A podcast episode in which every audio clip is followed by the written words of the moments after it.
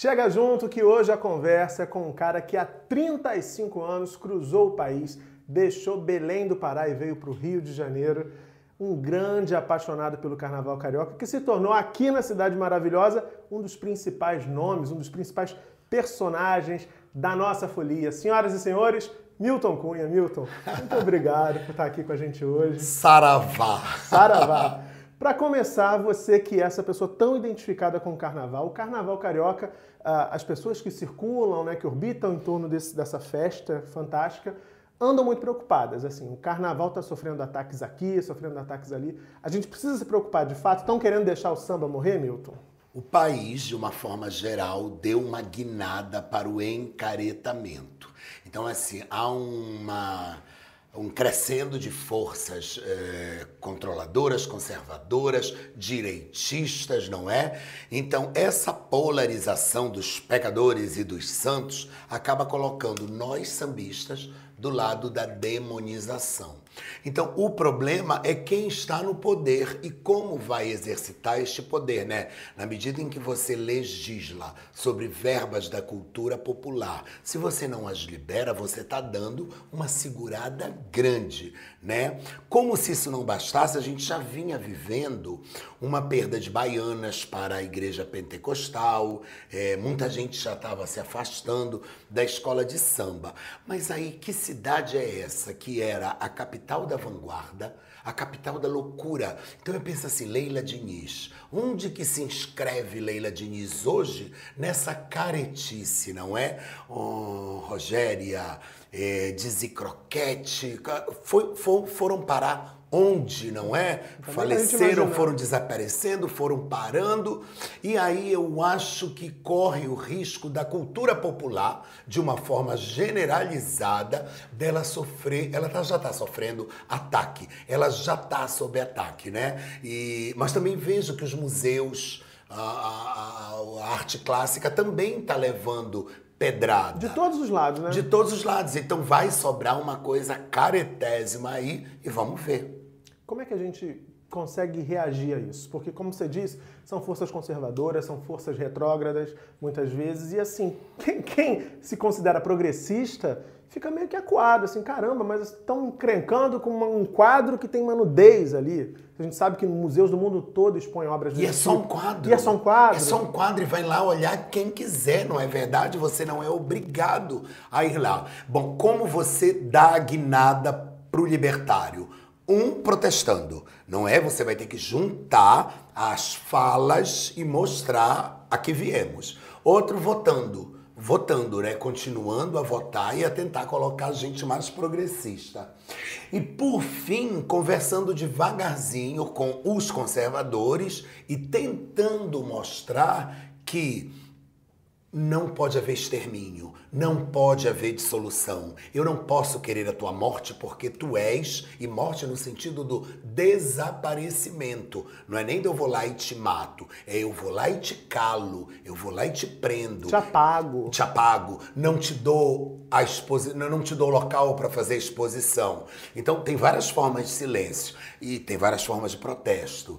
Então vi que os grandes artistas brasileiros se organizaram, já colocaram na internet suas campanhas sobre a necessidade da, da, da liberação da obra de arte, da não censura, né? Porque parece que está vindo uma censura prévia. É tão estranha a censura prévia, a censura na internet, a capacidade de nem deixar publicar porque alguém se sentiu, quer dizer, não iria nem a tribunal, não iria nem a juízo. Complicadíssimo. Pois é. Agora, eu sei que você é um cara que é, que é progressista, não preciso dizer isso, mas sei também que você é otimista, porque eu te acompanho nas redes sociais. Que baque dá, por exemplo, em 2017, você que é um cara que já viveu tudo que você viveu, cruzou o país, como eu disse, em busca de se encontrar e de poder viver plenamente o teu sonho, enfim, tuas fantasias. Que baque que dá em 2017 a gente precisar rediscutir isso, Milton? Bom, primeiro que para mim nunca houve uma segunda opção. Então era assim, ou eu sobreviveria deste jeito ou eu não sobreviveria. Então assim, eu nunca negociei. Então não havia negociação possível. Eu era o que eu era e eu ia buscar outras terras, eu ia buscar e não importava passar fome, ser muito pobre, trabalhar demais, não dormir, nada disso importava, desde que eu pudesse ser quem eu queria ser. Então, em nome desta liberdade, eu fiz tudo o que era possível para me construir adulto uh, íntegro, né? E a minha integridade nunca passou pela seriedade, ela sempre passou pelo deboche, pela brincadeira e tal. Só que eu estudava muito, eu estudo muito. Então, assim, ao lado do emplumado, da louca, da Sapucaí, tem um cara que estuda demais e que tem uma vida particular muito controlada, né? Casado há 10 anos com o Eduardo, adoro acordar cedo, tomar meu café, ler os jornais. Então eu tenho uma vida bem tatibitati. E na hora que precisa explodir e desavorar, vem. Eu achava que o mundo ia caminhar mais a era de aquários, o ré. Eu esperava tanto, gente com margaridas na cabeça dançando, não veio nada disso. Veio um bando de religioso maluco. Deu tudo errado. Não é? Deu tudo errado, deu tudo ao contrário, até no figurino, que é tão marrom, tão azul, uh, Casa José Silva, né? Tão careta. Então eu pensava que íamos mais para o circo e fomos mais mesmo para a igreja medieval, né? pois é, isso tudo é muito triste. Mas me parece, a gente está falando de ataque, de ataque ao carnaval, de ataque às artes, mas me parece que tem um outro elemento aí que há muita dificuldade ainda em compreender o carnaval como arte, como produção humana riquíssima. Isso como inclusive objeto de estudos para pessoas como você. O Milton falou, sou um cara muito estudioso, está no nível do pós-doutorado, quer dizer, uma pesquisa imensa sobre essa festa, que não é só o frufru, o paetê, a purpurina, né, Isso. né, Milton? É muito além disso. Né? Exatamente. Mas quando você tenta tornar a narrativa da escola de samba como rasa, como rasteira, como coisa de preto, bêbado, coisa de mulatas de biquíni, na verdade você está tentando tirar da manifestação a envergadura cultural que ela tem, não é? Então, impressionante como uma procissão negra centenária se transformou na identidade do povo carioca e na vitrine maior para o mundo. Tínhamos o futebol, tínhamos a novela, a novela também foi muito divulgar o Brasil no exterior, tínhamos a praia, tínhamos o verão e temos o carnaval. Então, essa linguagem ala, ala, ala, carro, ala, ala, ala, carro, tudo isso contado, cantado, você já tem em Londres, você já tem Japão, Escandinávia, Canadá, eu tenho acompanhado a escola de samba na Suíça, Argentina. em Lausanne, Argentina. Eu tenho acompanhado e tenho visto como esses povos, cantando em espanhol, em inglês, em japonês, contam as suas próprias histórias. Isso tudo embalado por uma bateria que copia o Brasil, fantasias que copia o Brasil, passistas que copia o Brasil. Então, eu vejo que se nós tínhamos sete artes, nós agora já temos a oitava. Nós criamos uma narrativa única artística que é procissão e andamento, se deslocando numa avenida, cantando durante uma hora um tema com alas enquadrados de cores, fazendo tapete, subindo para alegoria. Então, nós dominamos uma nova linguagem artística que é a narrativa da escola de samba. Quando eles tentam arrasar com isso, dizer que é só um bando de maluco, bêbado, drogado, promíscuo, eles adoram essa. Outro dia, um tava lá discussando na, na, na, na Câmara dos Vereadores, enlouquecido. Eu digo, gente, este homem é incapaz de perceber a belezura que é a cultura da escola de samba. Pois é, a gente tem que valorizar, tem que defender muito isso. Agora, isso. Como é que começou a sua paixão paraense pelo carnaval aqui do Rio? Mamãe me levava para os blocos. Eu me lembro de eu de índio, eu de bate-bola. Em seguida eu me lembro 73, 74, a televisão preto e branco, éramos muito pobres e eu vi umas sombrinhas com umas fitas metalóides preto e branco. Eu disse, pai, que lindo que é isso. Ele disse, é o Salgueiro de Joãozinho 30, meu filho. Então, na minha memória afetiva, a primeira belezura de escola de samba é 73, Rei de França, na Ilha de Assombração, indo para 74, a estreia do João. E depois eu vi o Homem de Pacoval, da Portela, e depois eu chego no Rio em 82, e aí a escola de samba surge como a maior uh, possibilidade artística de qualquer diretor. Eu achava que eu ia ser diretor de balé, ópera, circo, achava que eu ia dirigir teatro e tal. Quando eu vi a escola de samba, eu disse, nossa, seis mil figurinos 12 cenários fabulosos, que eu sou do tempo de 12 carros alegóricos. Nossa. Hoje são cinco indo para seis.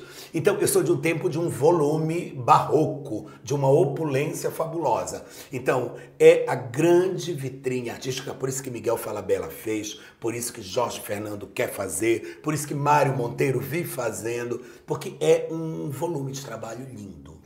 Pois é, e em alguma medida o carnaval, você falou desse produto da indústria cultural brasileira tão forte, né, copiado pelo exterior. Isso. E eu fico aqui pensando, te ouvindo, que em alguma medida o carnaval ele é a arte que melhor nos traduz, né, é, inclusive no deboche, no humor, Isso. porque não é minha essa ideia, né, todo mundo ouve falar. Filhos da galhofa, Pois é, todo mundo ouve dizer assim, esse país não é sério. E a gente se reconhece como país, muitas vezes, é na falta de seriedade que a gente vê no carnaval, inclusive para falar de temas sérios.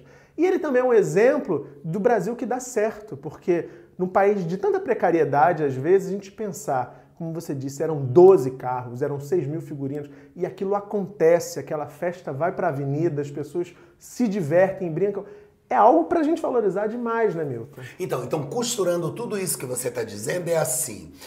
Há 100 anos atrás, as comunidades Portela, Mangueira, Beija-Flor, Salgueiro não tinham dinheiro para sair de seus barracos para irem para o centro da cidade ver o cinema, ver o teatro, ver o baile. Então, cada comunidade arranjou um terreno baldio ali, perto dos barracos, e para lá eles iam. Quem sabia compor, compunha, quem sabia tocar, tocava, quem sabia dançar, dançava. Tinha uma cachaçinha, uma moça colocou um cabo de vassoura, uma bandeira, rodou, uma masca brocha, dançava bem e tal. Disso você tem a semente da escola de samba. Aí, essas comunidades que dançavam nos seus terrenos baldios resolveram todas ir para Praça 11 para se apresentar. Aí começa uma exibição. Os chiques dos bailes perfumados começam a dizer: nossa, isso é o máximo. Isso tem energia. Eu quero sair do meu baile perfumado e participar disso.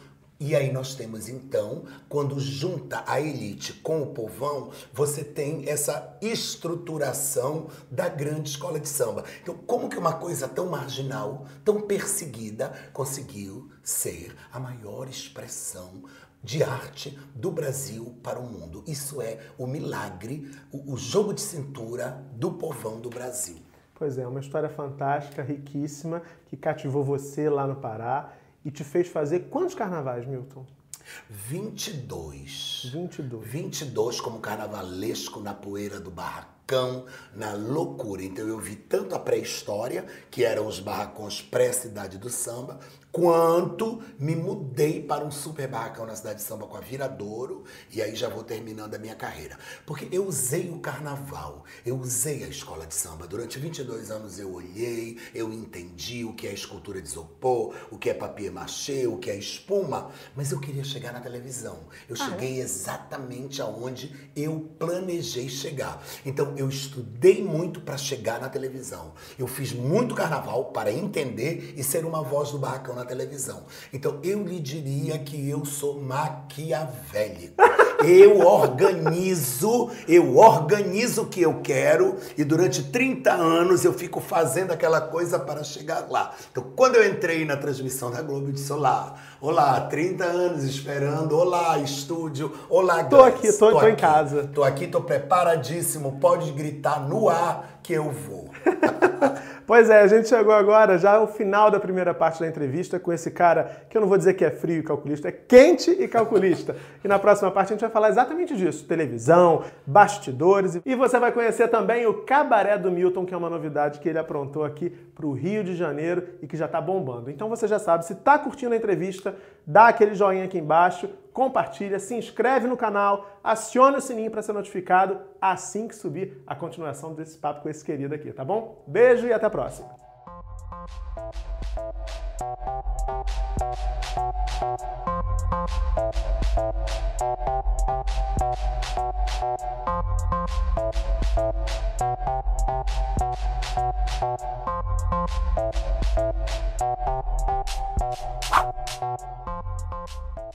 you